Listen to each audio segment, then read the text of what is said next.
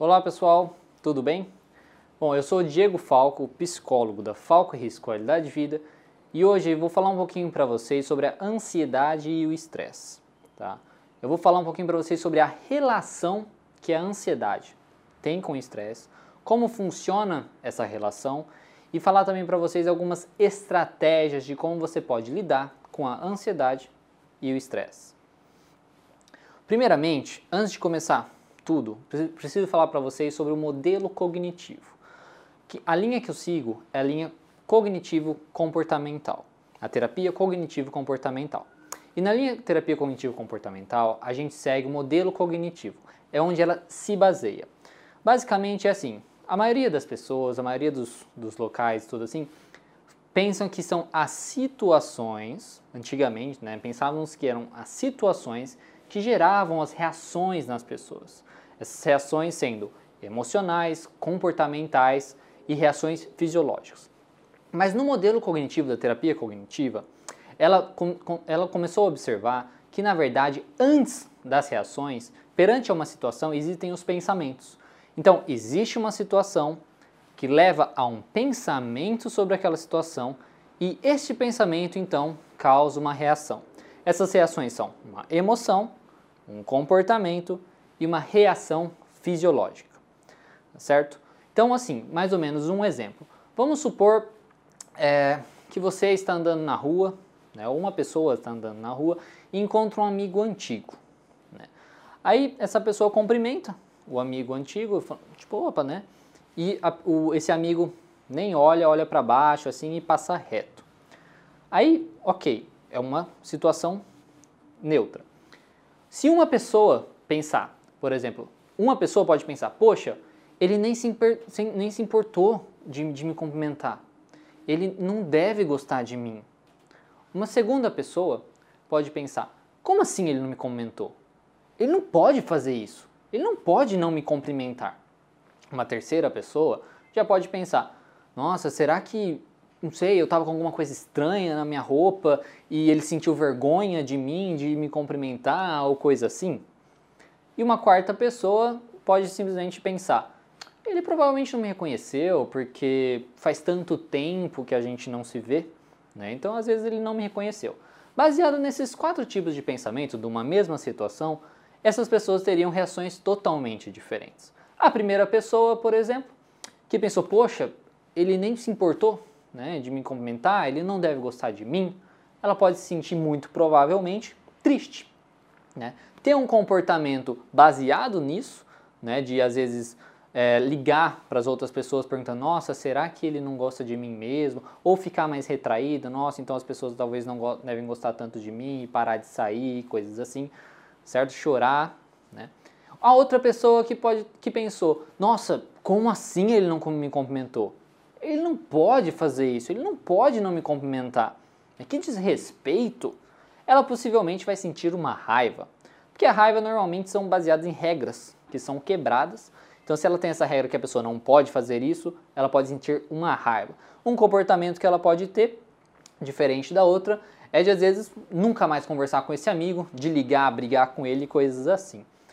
O segundo, né, o, o, aliás, o terceiro pensamento será, que seria: será que eu tinha alguma coisa estranha na minha roupa e ele foi com vergonha de me comentar? Esse será, esse, essa incerteza pode gerar, na verdade, um sentimento, né, uma emoção de ansiedade, uma ansiedade por essa incerteza. Né, e fazer com que a pessoa fique pensando nisso, fique encanada né, com isso, fique se preocupando com isso por muito tempo. A outra pessoa, a última desses exemplos, que é ele provavelmente não me reconheceu, faz tanto tempo que a gente não se vê, né? Ela simplesmente vai ter uma emoção neutra, ok, tranquila, e, e continuar a vida dela tranquilamente. E, e aí a, a, gente se pergunta, então, qual que é né, o porquê que várias pessoas podem ter pensamentos totalmente diferentes per, perando, perante uma mesma situação?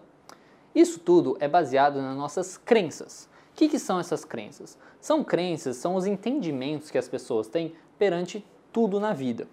É, perante elas mesmas, tá? Crenças sobre elas mesmas, crenças sobre o mundo, os outros, e crenças sobre o futuro. Essas crenças são formadas como? elas são formadas durante o nosso desenvolvimento, né?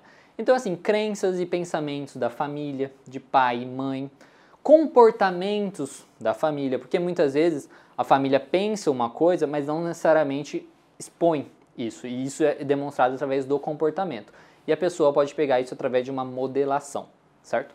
Também a cultura, tá? onde essa pessoa está inserida, a sociedade que ela está inserida, podem desenvolver crenças específicas, as experiências da infância com os amiguinhos na escola, coisas assim, experiências da adolescência, tá? o luto da perda da infância, todas essas coisas, é, a puberdade, coisas assim, e experiências tardias, né? também alguns traumas específicos, acidentes, todas as experiências da nossa vida, de certo modo, fazem com que essas crenças se desenvolvam sobre nós mesmos, sobre o mundo e sobre o futuro.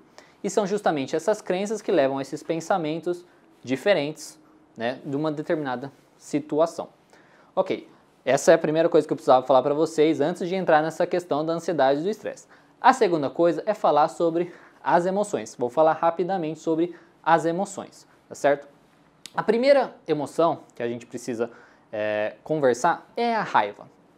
A raiva, tá?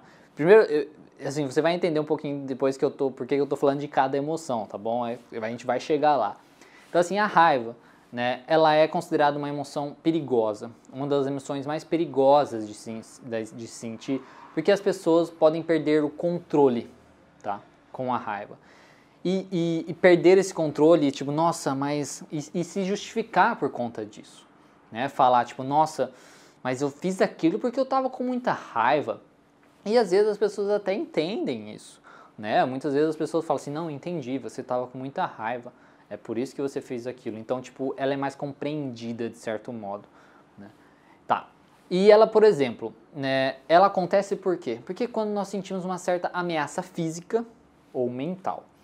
Ela acontece também, assim como o desgosto, quando nossas regras internas de como as coisas devem funcionar são quebradas. Então, por exemplo, valores morais, né, injustiça, como nos sentimos injustiçados, ou quando achamos que outra pessoa, alguém, foi injustiçada, né, nós podemos sentir essa, essa raiva, porque temos uma regras internas de como as coisas devem funcionar, quando são quebradas, é como se fosse uma ameaça aí mental para a gente das nossas regras. Mas também sentimos ela como uma ameaça física, né? se alguém nos ameaça, podemos sentir raiva para nos defender. Né? A função da raiva, basicamente, é lutar. Né? Se você pensar na questão evolutiva, seria para você ficar preparado para lutar, né? para enfrentar as situações, certo? Bom, e a raiva né? Ela pode ser expressada então como a pessoa falar estava com raiva, estava irritado, estava nervoso. Isso é muito comum, estava furioso, né? de certo modo incomodado e frustrado. Né? Muitas vezes a frustração ela gera muito uma, um sentimento, uma emoção de raiva. A última emoção que vamos falar hoje, que essa é a mais importante, justamente isso, é o medo. O medo, né, basicamente, ela acontece quando sentimos perigo. Né? Quando algo vai causa, causa na gente uma sensação de que aquilo é perigoso, que, nós, que nossa, que a gente precisa fazer alguma coisa. Então é um, tem um perigo, nós sentimos medo imediatamente. E o medo prepara a gente para luta ou fuga, né, de certo modo, para que a gente se prepare é, para lutar, para enfrentar. Isso tem todas as alterações do nosso corpo, né? No, nas reações fisiológicas do nosso corpo, hormonais e tudo assim, para a gente se preparar para lutar, né? Ou para fugir, de certo modo, ou podemos também ficar paralisados, porque isso para às vezes deixar o evento perigoso, é, para deixar o evento perigoso às vezes passar, né, de certo modo. a função do medo, como assim as outras é, emoções, é basicamente também para proteção. Né? Então, como disse, no, no, na situação de luta ou fuga, tem o perigo, temos todo esse processo do nosso corpo para nos proteger, né? para lutar, para fugir ou ficar parado para deixar o perigo passar. E ele tem outra função também de preparação, de certo modo. Só que isso já está um pouco mais relacionado com a ansiedade. Mas, por exemplo, é, eventos né, que podam, podem tipo, vir a ser perigosos, nós sentimos um pouco de medo, sentimos ansiedade, né, para nos preparar para aquele evento. E como proteção, né, ele serve, por exemplo, a gente não se jogar né, de uma janela, né, coisa assim, para a gente não entrar numa jaula com um tigre, né, de certo modo. Se nós não sentíssemos medo, nós não, não, não impediríamos a gente de ter comportamentos um pouco destrutivos, né, de certo modo. E o medo, né, tipo, é, assim como as outras, pode ser expressado de várias maneiras diferentes também. Estava com medo, estava preocupado, estava tenso. O tenso é muito relacionado com o medo, é porque a pessoa fica mais assim, e estava ansioso. E é isso justamente por isso que eu estava falando das emoções. Porque como estamos falando da ansiedade, né, tudo bem que é relacionado com o estresse, a ansiedade é que está mais relacionada com o medo, tá certo? Só que existe, de certo modo, uma diferencinha, tá? Entre a ansiedade e o, e, e o medo. O medo, basicamente, ele acontece é, quando o perigo está ali, certo? Então, assim, você está num evento que é perigoso, que você considera perigoso, você está naquele evento perigoso, isso vem o medo. Né? Você está perante o perigo. A ansiedade, ela vem antes. Né? A ansiedade acontece quando, quando vai ter um evento futuro, né, que podemos considerar esse evento futuro como perigoso, né? Nós consideramos perigoso e sentimos ansiedade desse evento futuro. Então o medo vem depois, né, durante o evento, e a ansiedade vem antes. Tá? E aí, isso é só para a gente poder diferenciar um pouquinho do medo e da ansiedade. Apesar de eles estarem relacionados, eles podem acontecer em momentos diferentes. Agora, falar um pouquinho para vocês o porquê disso. Né? Bom, antigamente, né, eh, durante a pré-história, né, de certo modo, nós precisarmos, precisávamos, assim, aos homens, né, tipo, homens, eu falo tanto homem e mulher, né, é, estar preparados para ameaças, certo? E por isso desse sentimento, essa, essa, essa reação né, de luta ou fuga. Para qualquer momento, para qualquer hora, estar preparado. Liberar ali a adrenalina, liberar todos os hormônios necessários e estar preparado para lutar ou fugir. Eram ameaças, tipo, eventuais na pré-história. Não eram, tipo, toda hora. E eram perigos reais, então desmoronamento, ou precisar caçar, então estar tá preparado ali para lutar, ou chegar também um animal selvagem, entrar na caverna, ou até mesmo outros homens, tempestades, coisas assim, perigos reais, mas eventuais, não constantes. Então é por isso que o nosso corpo precisa estar preparado para isso. Né? Agora, na atualidade, não é bem assim que acontece. Né? Na atualidade não temos tantos perigos assim, né? Tipo, perigos reais, certo? Os perigos que nós temos são mais abstratos, né, de certo modo. São perigos que nós criamos, na verdade, né? E são ameaças mais constantes. Então são ameaças, por exemplo, assim, tempo, né? Nossa, não vai dar tempo de eu fazer aquele trabalho. É um trabalho que eu preciso entregar, é uma prova que eu preciso fazer, é o trânsito que me incomoda. É tudo isso, não, basicamente é o tempo, é tipo, é uma conta que eu preciso pagar. Né? É uma mulher chata que me incomoda, é um marido chato que me incomoda. Esses são os perigos que nós causamos, né? que nós vemos como perigos, mas são perigos né? abstratos, só que eles são constantes. Né? Eles estão em todos os momentos, em todas as áreas das, nossa vida, das nossas vidas.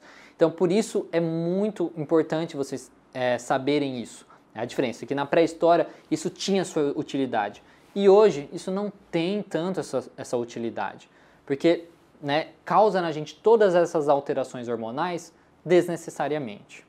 Bom, é possivelmente agora vocês já devam estar entendendo um pouquinho qual é a relação da ansiedade com o estresse. Como eu disse, né, essa questão da ansiedade, de nós sentirmos esses perigos constantes no nosso dia a dia, né, de certo modo causa um estresse emocional e um estresse físico, certo? Agora, vamos falar um pouquinho para vocês sobre a fórmula da ansiedade. Por que, que nós sentimos ansiedade considerada exagerada? Porque a ansiedade, né, de certa maneira, ela tem a sua função, certo? Se nós não sentimos ansiedades, assim como eu disse, sobre o medo, nós não nos preparamos, por exemplo, para uma prova. Né? Se nós não nos preocuparmos com uma prova, nós, ah, beleza, ok, nem estuda, não faz nada. Não nos preocupamos talvez de estudar para um trabalho, de fazer o trabalho da melhor maneira possível né, e coisas assim. Então a, a, ansiedade existe, o que a gente chama de ansiedade produtiva, né, de certo modo. Só que também tem a ansiedade que a gente considera exagerada e é justamente nessa fórmula da ansiedade que a gente vai falar.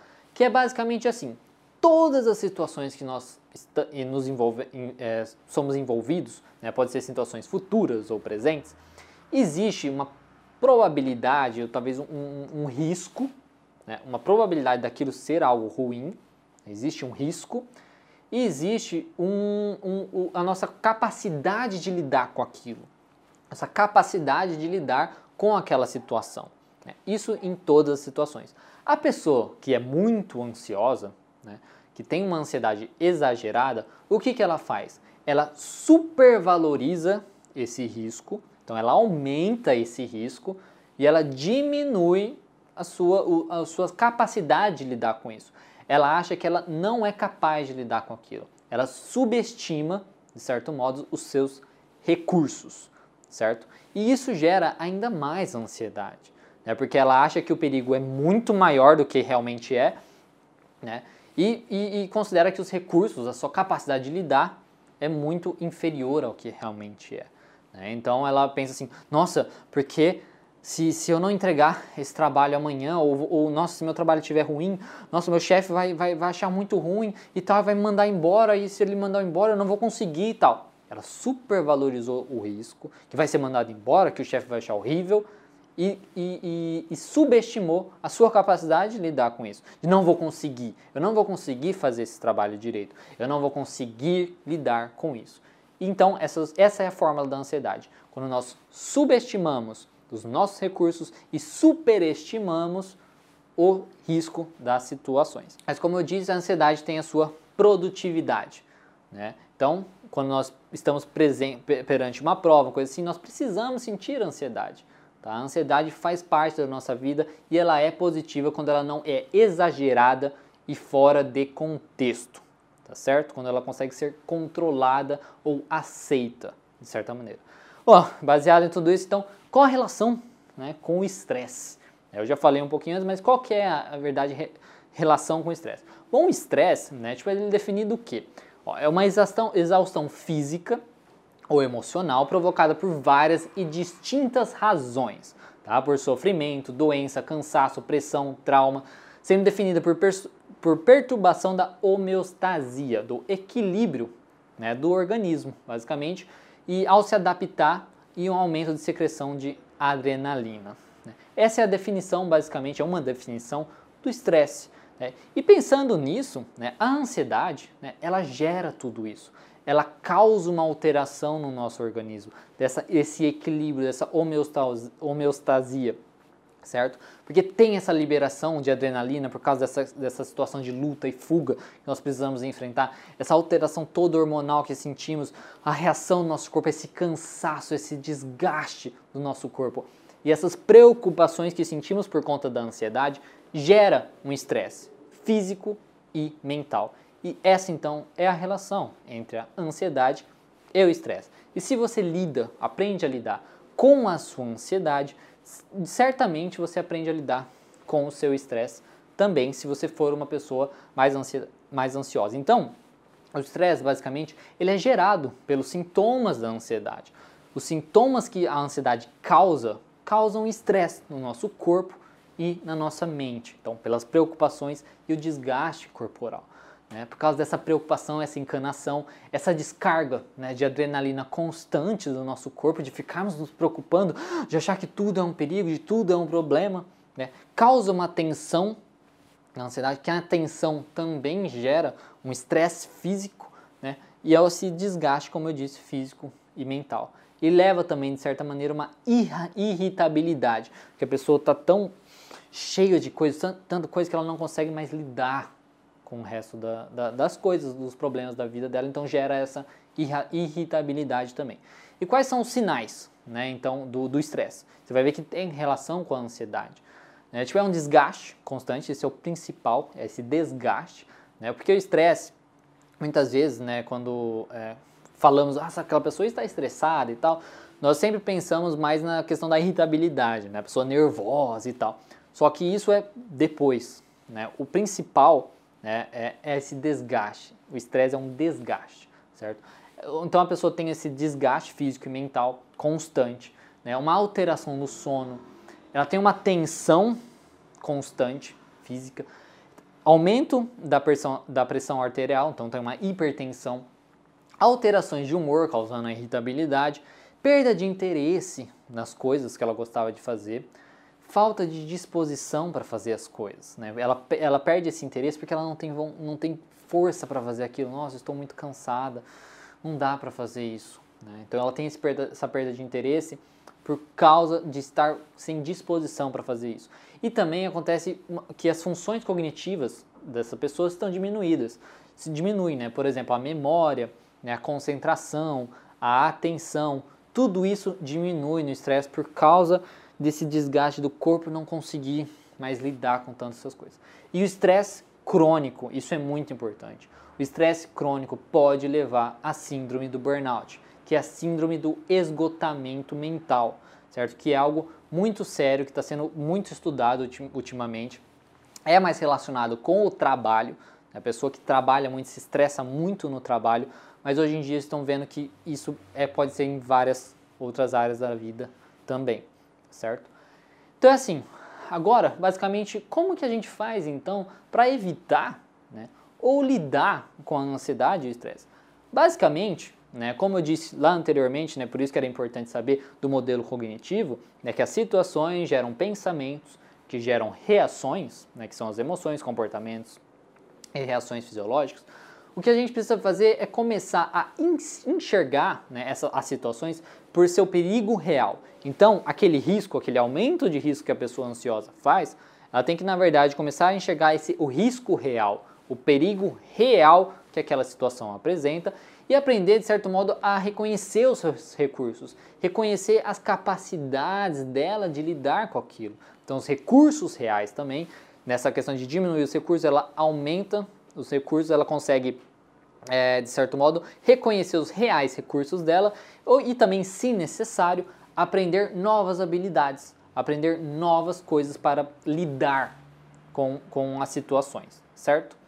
E agora vamos falar então para vocês sobre algumas estratégias. Bom, falando então sobre as estratégias, a primeira estratégia que a gente vai falar hoje é listar preocupações diárias. Né? Então, como eu disse, como a ansiedade tem uma, uma relação muito assim forte com o estresse, você precisa aprender, de certo modo, a listar, a reconhecer quais são as suas preocupações diárias.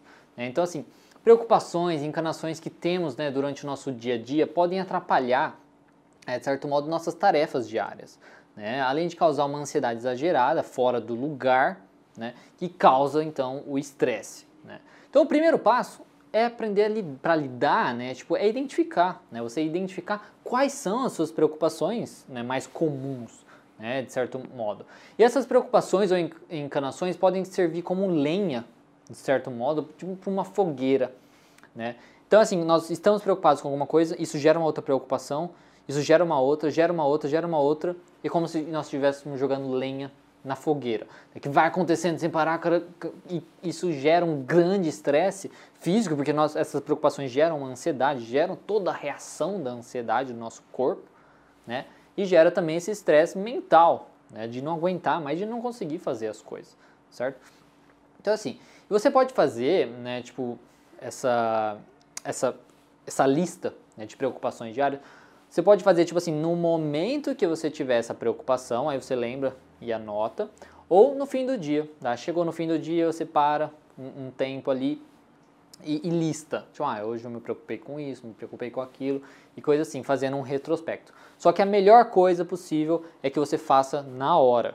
Né? Tipo, no momento que você sentiu preocupação, você anota a preocupação, porque é quando a gente fala que é quando está com um pensamento quente. Né? Quando a gente pode sentir aquilo, é mais fácil de a gente conseguir identificar. Então, o porquê que a gente estava se preocupando ou com o quê. Então é assim, quando sentir preocupação, você vai anotar o dia e a hora estimada que você sentiu, que você pensou, teve aquela preocupação, os pensamentos ansiosos, tá? os pensamentos intrusivos, né? ansiosos, que chegam na nossa mente, que seria a preocupação inicial, primeira preocupação, que iniciou né? a preocupação, e o foco da sua preocupação, né? sobre o que são essas preocupações. Depois, a duração dessas preocupações, quanto tempo você ficou preocupado com isso, né, com essas coisas, a média do incômodo ou da ansiedade que você sentiu, sim, tendo essas preocupações. Aí você pode marcar, por exemplo, de 0 a 100 ou de 0 a 10 sendo tipo 0 sem nada de incômodo, de ansiedade, 100 ou 10 sendo o máximo de ansiedade e incômodo que você já sentiu durante sua vida. Certo? E aí e você coloca por último o que você fez para controlar a sua preocupação ou se desligar dela e o quão eficiente isso foi, certo? Então, por exemplo, se você está no trabalho, né, o seu chefe chega para você e fala, é, nossa, você precisa entregar esse trabalho para mim amanhã, tá certo? Essa é a situação, aí você vai marcar a hora que o chefe falou isso e tal. Aí vai começar a preocupação inicial, tipo, nossa, eu preciso desse trabalho para entregar. É tipo, é, ai meu Deus, é muita coisa. Essa é a preocupação inicial. Essa preocupação inicial pode gerar outras preocupações, então. Que é tipo, nossa, se eu não conseguir, ele vai brigar comigo, eu vou ser mandado embora, eu não vou aguentar, não vou conseguir. Essas são as outras preocupações que a gente falou para você anotar também. Aí você, tipo, ah, aguentou 30 minutos, aliás, durou 30 minutos isso, tipo, foi 80 de ansiedade, foi alto, mas não foi a maior ansiedade que eu já senti na minha vida, e não fiz nada, respirei fundo e me distraí com outra coisa. Isso é um exemplo do que você pode fazer. A segunda estratégia, então assim, primeiro de tudo é você anotar, conseguir identificar quais são as suas preocupações mais importantes que causam maior ansiedade tá? e desgaste, né, de certo modo. Depois que feito isso, entra a segunda estratégia que é questionamento de pensamentos. Né? Que assim, a primeira parte, então, é fazer a anotação.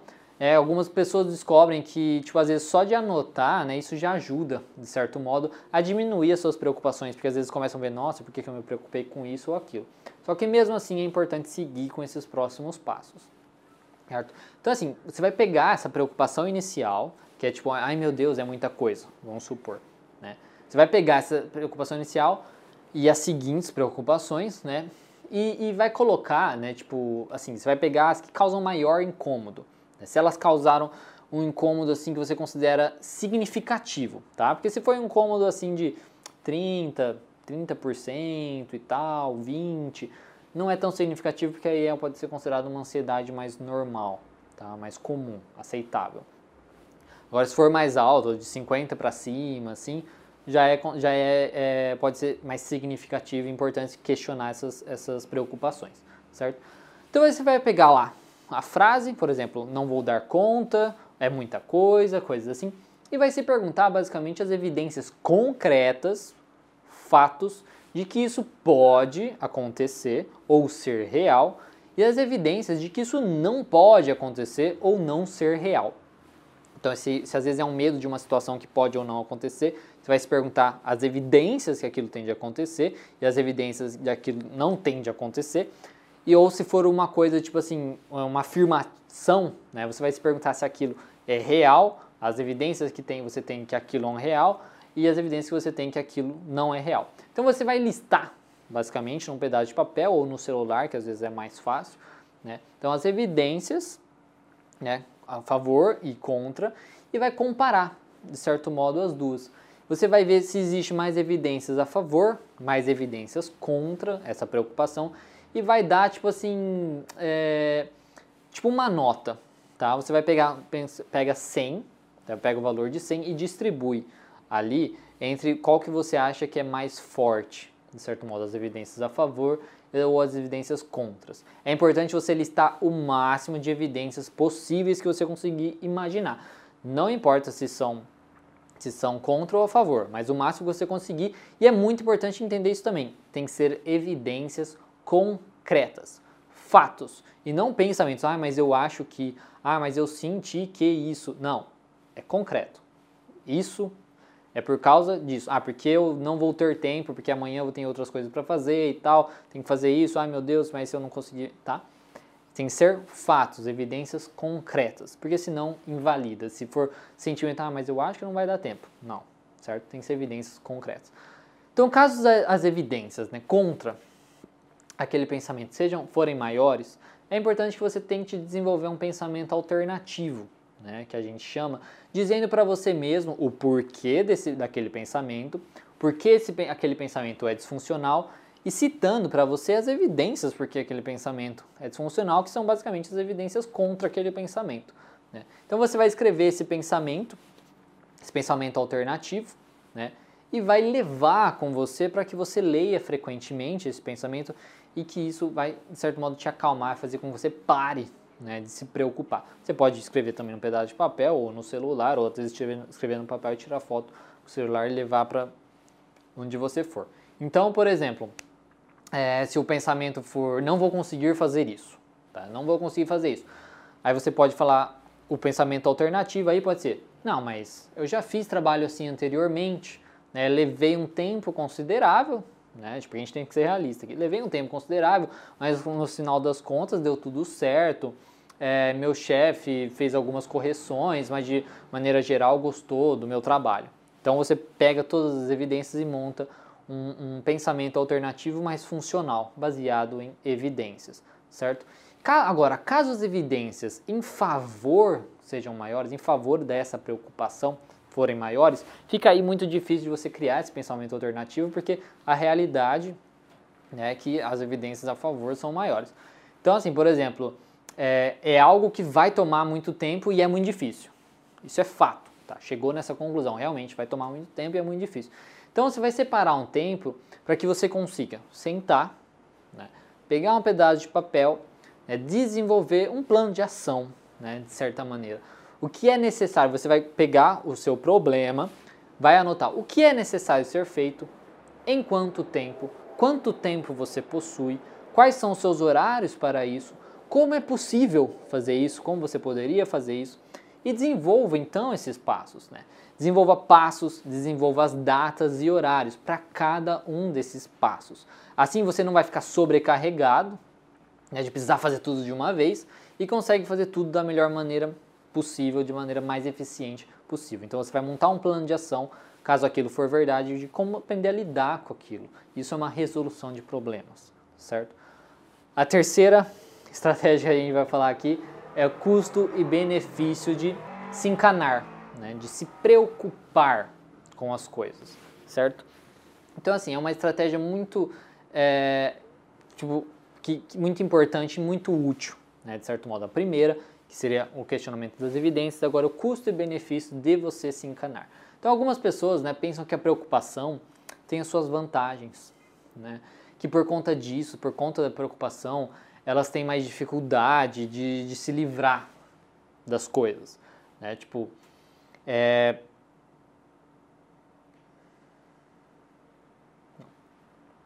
Alguma, algumas pessoas pensam que a, a preocupação possui suas vantagens, né? e por conta disso, né, elas têm uma dificuldade de se livrar da preocupação, porque elas acham que ela pode ser útil, porque ela está ajudando elas a evitar alguma coisa, evitar um problema, alguma coisa assim, certo? E isso, por conta disso, essas pessoas são é muito útil esse, o uso desse custo e benefício. Então, você vai pegar assim, você vai pegar essa preocupação, tá? Essa, essa encanação que você tem sobre alguma coisa e você vai listar todas as vantagens, tá? os benefícios de você ter essa preocupação, de você às vezes tentar buscar uma certeza das coisas e coisas assim, né? ou de se irritar com algo.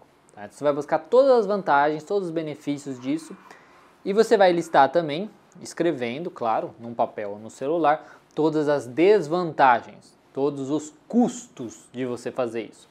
Depois, feito isso, você vai listar então, é, você vai distribuir aí um valor entre as vantagens e as desvantagens, assim como no anterior, né, de 100, para você ver qual que é mais importante, você acha qual que é mais forte, as vantagens ou as desvantagens em favor daquele, daquele, daquela encanação, daquele pensamento.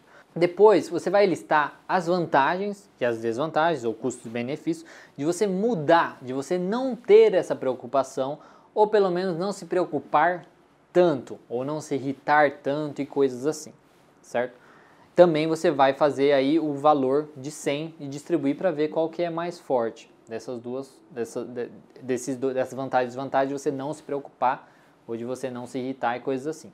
Feito isso, né, o que pode fazer com que você talvez tipo, não pare de ter esse comportamento, essa coisa de ficar encanada, de ficar preocupado ou ficar muito irritado com as coisas, podem ser justamente as vantagens que você acha que tem ter esse comportamento e as desvantagens que você acha de tipo não mudar esse, de mudar esse comportamento, as desvantagens de mudar e as vantagens de manter esse comportamento. Que é como eu disse anteriormente, às vezes a pessoa pode pensar: ah, não, mas se eu me preocupar, isso vai me ajudar a ficar mais preparado para lidar com as coisas e tal. Então, isso pode ser uma vantagem que ela coloque lá. E são justamente isso, essas coisas, que podem fazer com que a pessoa não queira mudar, né? não tenha um estímulo, uma motivação para mudar, certo? Então, assim, você vai pegar das vantagens de continuar com o comportamento e das desvantagens de mudar o comportamento, você vai pegar item por item e questionar cada um deles tá? sobre a sua validade, sobre a sua veracidade, sua verdade tipo assim, ah, me ajuda a, a, a fazer as coisas melhor, por exemplo. Se pergunte realmente, usando a outra estratégia lá de cima, né, se você é, anterior, né, se você realmente, isso é as evidências que realmente te ajuda, se talvez você poderia fazer o trabalho bem feito sem necessariamente às vezes ter essa preocupação, tá certo? Então você vai buscar a veracidade, a validade de cada de cada uma dessas vantagens de manter e das desvantagens de mudar o, o, o comportamento. E vai responder a cada um deles para tentar aí mudar esse comportamento, essa preocupação, certo? A outra estratégia vamos falar, hora da preocupação. Hora da preocupação diária é basicamente assim, para você separar de 10 a 30 minutos por dia para se preocupar. Né? Porque normalmente a gente vai se preocupando com outras coisas e quando a gente vê, a gente se preocupa por, coisa, por coisas repetidas. A gente se preocupa por uma coisa lá de manhã, à tarde está se preocupando pela mesma coisa, à noite também pela mesma coisa. A gente gasta muito tempo com isso. Então você vai estabelecer um horário fixo né, durante aquele dia para começar a se preocupar. Então, assim, quando você às vezes começar a se preocupar com alguma coisa fora daquele horário, vai pegar lá o papel, o celular, anotar aquela preocupação e falar: beleza, eu vou me preocupar com isso naquela hora que eu decidi. Vai fazendo isso durante o dia você fala para você, não, eu tenho uma hora para me preocupar com isso. E depois, naquele horário, então, você vai sentar, pegar aquela lista, pegar todas as preocupações que você anotou durante o dia e se preocupar com elas, do jeito que você normalmente faz. Só que, tipo, e, e, e, só que depois, utilizar as estratégias citadas anteriormente né, para que você consiga, de certo modo, sair disso, para não ficar uma preocupação por muito tempo. Porque, como eu disse, é de 10 minutos a meia hora que você vai separar aí o tempo. Então você vai usar o questionamento, ou o custo-benefício, ou os dois, né? Para que você consiga se livrar delas ou pelo menos enfraquecer essas preocupações. Então, você vai separar a hora, se preocupar naquela hora e fazer as estratégias de enfrentamento. E você vai, isso vai ajudar para quê? Para mostrar para você que a preocupação ou a reação né, é controlável, né, que você consegue controlar essa preocupação. Outra estratégia, organização de tarefas diárias. Quando a pessoa às vezes é muito desorganizada e tipo, nossa, esqueci daquilo, esqueci daquilo, nossa, eu não sei como fazer, eu preciso de tanta coisa para fazer, eu não sei que horas vou fazer. Isso causa muita ansiedade, isso causa muita preocupação, isso causa muito estresse. Então, organização das tarefas diárias é uma ótima estratégia para diminuir isso. Então, pegue uma agenda, seja no celular, seja em papel, né, e sempre anote as coisas que você precisa fazer, as coisas que você precisa fazer diariamente, as coisas que você precisa fazer é, semanalmente, mensalmente. Só que é muito importante que essas coisas sejam realistas. Tá? Não adianta você colocar 10 coisas para fazer durante seu dia que você na verdade realmente só consegue fazer 5, 6, porque daí você vai se frustrar. Né? Você vai falar assim, nossa, não consegui, será que eu sou incapaz, sei lá, qualquer coisa assim. Então, seja realista.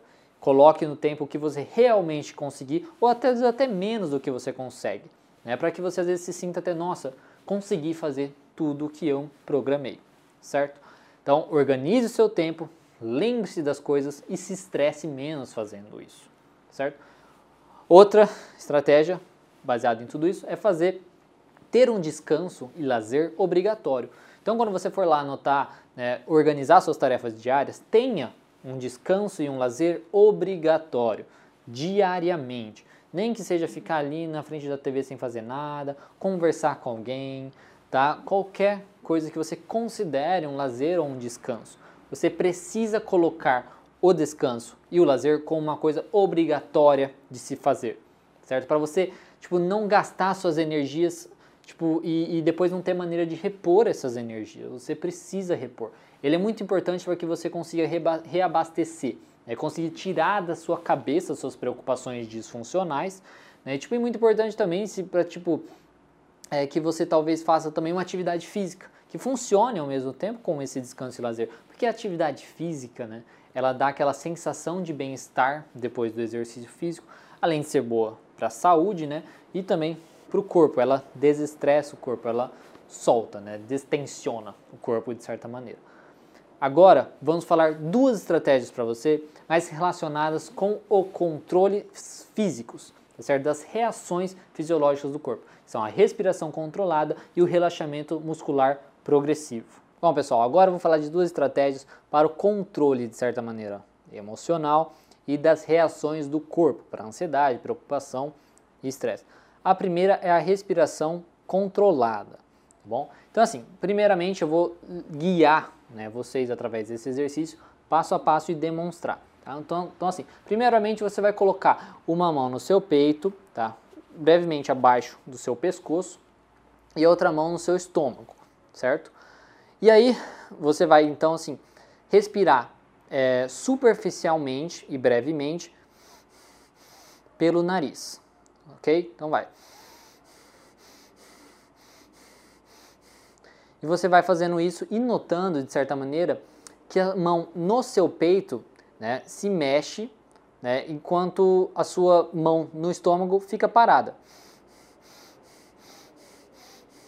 Nessa respiração superficial pelo nariz. O objetivo aqui, quando nós ficamos muito ansiosos, muito preocupados, nós temos essa respiração superficial, né? De respirar dessa maneira. E o que a gente tem que fazer é fazer a respiração diafragmática, que é quando a mão do estômago, no caso, se mexe. Então, assim, primeiro diminui a sua respiração. Conforme você vai diminuindo a sua respiração, tenta fazer com que, com que sua mão no estômago se mexa, né, mantendo a mão no peito parada. Então, você vai fazer assim, na inspiração, né, você vai contar 4 segundos, fazendo com que o seu estômago vá para frente, sua mão do estômago vá para frente, e na expiração, você também vai contar 4 segundos, fazendo com que a sua mão do estômago vá para trás, para dentro, certo? Então,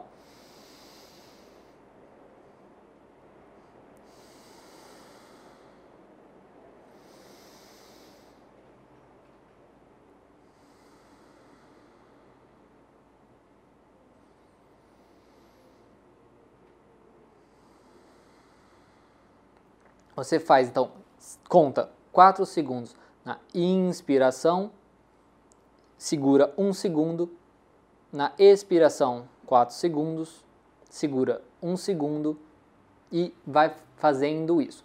Vai fazendo isso devagar, contando 4 segundos, né, com você mesmo, dentro de você, né, na sua cabeça. Tá?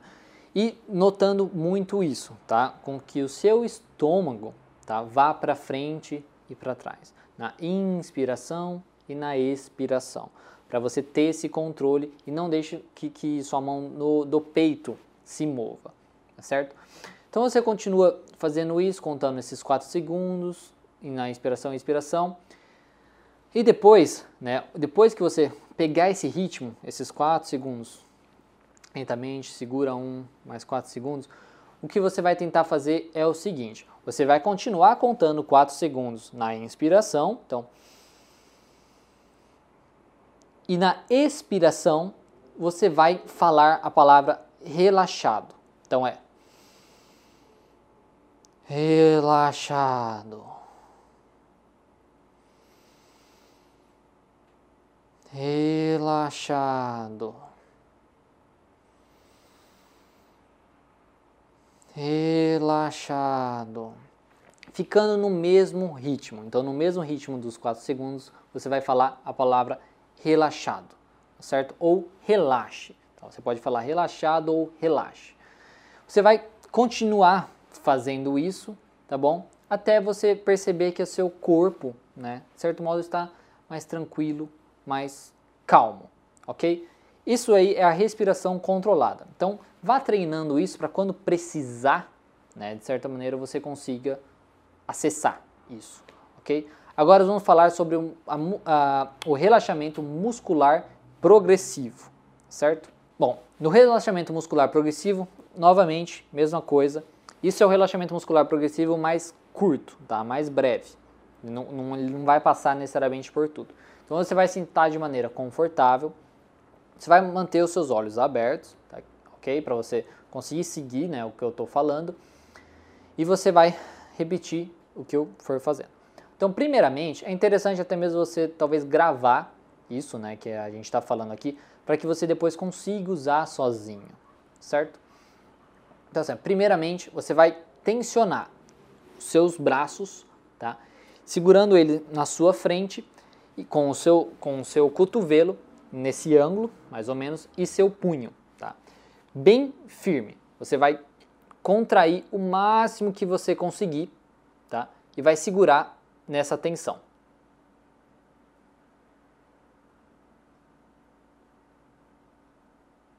Sinta a tensão. Agora solte, relaxe. É bem devagar, bem tranquilamente. E relaxa. Deixa todo aquela tensão embora. Tá? Sinta-se relaxado. Deixa seu, seu, seus braços caírem para o lado, ficar mais tranquilo. Tá? E agora perceba né, a diferença entre a tensão e o relaxamento. Né, perceba seus braços ficando mais relaxados e continue sentindo esse relaxamento do seu braço. Aí você vai contar um tempo aí, tá? De mais ou menos uns 30 segundos, 40 segundos. Agora, você vai então focar nesse, nessa sensação boa de relaxamento, tá? Do seu braço e vai tensionar seu braço novamente, certo? Vai segurar. Sinta esse sentimento de tensão, sinta toda a tensão.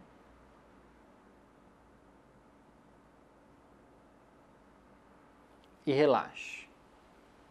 Relaxa, deixa o braço ficar para o lado, fica mais, mais calmo e sinta esse relaxamento. Sinta a diferença de ficar tenso e relaxado.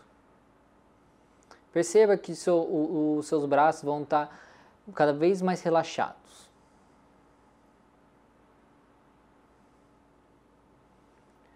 Foque toda a sua atenção nessa sensação de relaxamento seus braços. Agora, nós vamos mover, mudar para a face e o pescoço. Então você vai tensionar todo o seu rosto e pescoço, fechando os seus olhos, certo? Então você vai fechar a mandíbula, os olhos, fazendo um sorriso também exagerado, tá? E puxando o seu queixo para o seu peito. Você vai fazer isso, tá? Dessa maneira.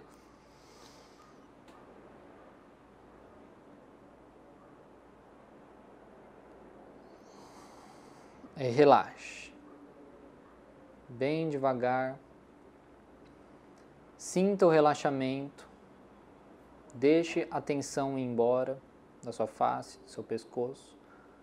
Perceba a diferença entre o, o sentimento né, de tensão e relaxamento. Perceba como a sua face e seu pescoço ficam cada vez mais relaxados. Fique nesse estado mais relaxado. Sinta, foque so, toda a sua atenção nessa sensação de relaxamento na sua face e no seu pescoço. Agora, novamente, tensione sua face e seu pescoço da mesma maneira.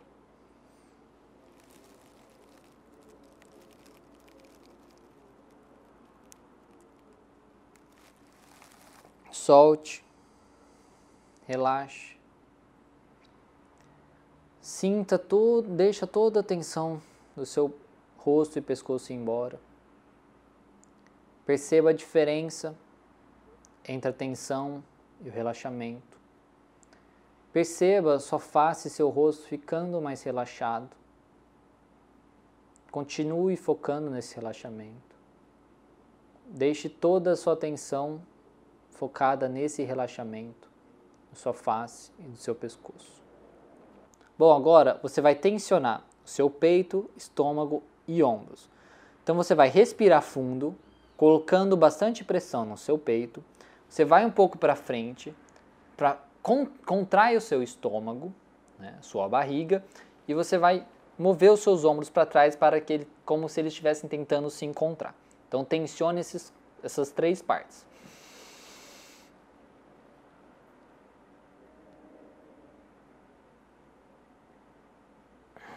Solte. Relaxe. Sinta esse relaxamento. Sinta a diferença, né, do da atenção com o relaxamento do estômago, do peito. Deixe essa tensão ir embora das costas. Sinta a diferença da tensão e do relaxamento. Então deixe o seu ombro cair, ficar mais tranquilo, ficar mais parado e sem tensão. Sinta a diferença da tensão e do relaxamento. Foque toda a sua atenção nisso. Agora, repita a mesma coisa.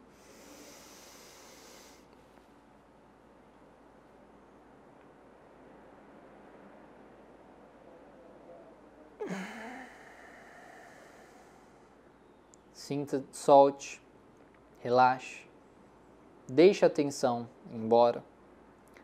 Note a diferença entre a tensão do seu estômago, do seu peito, nas suas costas, com o relaxamento. Foque sua atenção nessa sensação de relaxamento. Essa sensação boa né, de relaxamento.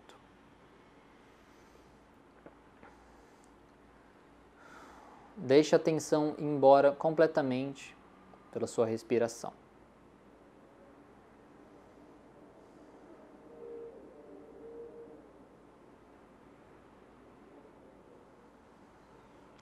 Agora vamos falar, vamos mover para as pernas, ok? Então você vai tensionar suas pernas, levantando elas do chão, né? E colocando seus dedões, né, direcionados para você, tá? Para tensionar mais tanto o seu pé quanto as suas pernas. E tensione o máximo que você conseguir.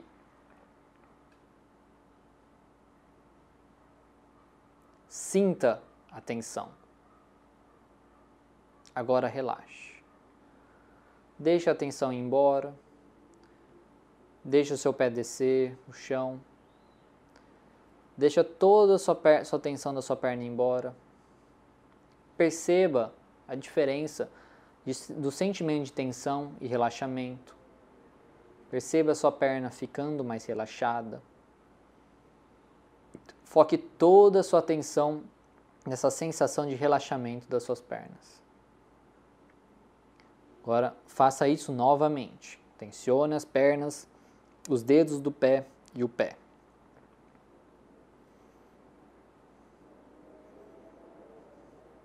Relaxe. Sinta a diferença da tensão. Perceba a sensação de relaxamento. Deixa toda a sua tensão embora.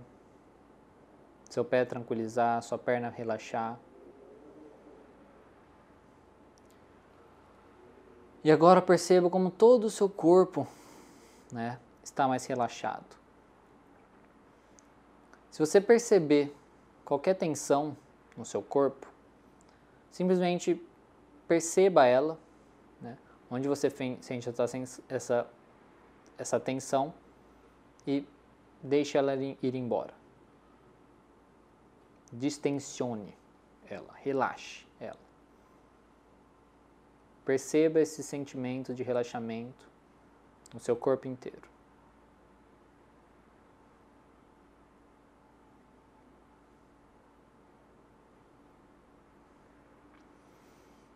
Bom, agora né, que você fez todos esses passos, eu te mostrei como você faz, use esse, essa gravação, né, grave isso de alguma maneira né, e faça tudo isso com os olhos fechados. O objetivo disso né, É basicamente porque quando nós um dos sintomas, né, do, tanto do estresse quanto da ansiedade, é a tensão, nós tensionarmos nossos músculos. Isso é para que você consiga, de certo modo, relaxar. Aprender a identificar quando seus músculos estão tensionados e que, você, que é possível relaxá-los. Então, quando você tensiona o músculo de, propositalmente, você, fica, você consegue relaxá-lo e sentir essa diferença. Né? Então, é para você treinar, de certa maneira, esse relaxamento. Ok? Bom, pessoal, essas foram as estratégias né, para você aprender a lidar um pouquinho melhor com a ansiedade e o estresse. Eu espero que você tenha gostado dessa palestra tá, sobre a ansiedade e o estresse, a relação dos dois, funciona, como funciona essa relação dos dois e algumas estratégias você conseguir lidar e melhorar então a sua qualidade de vida.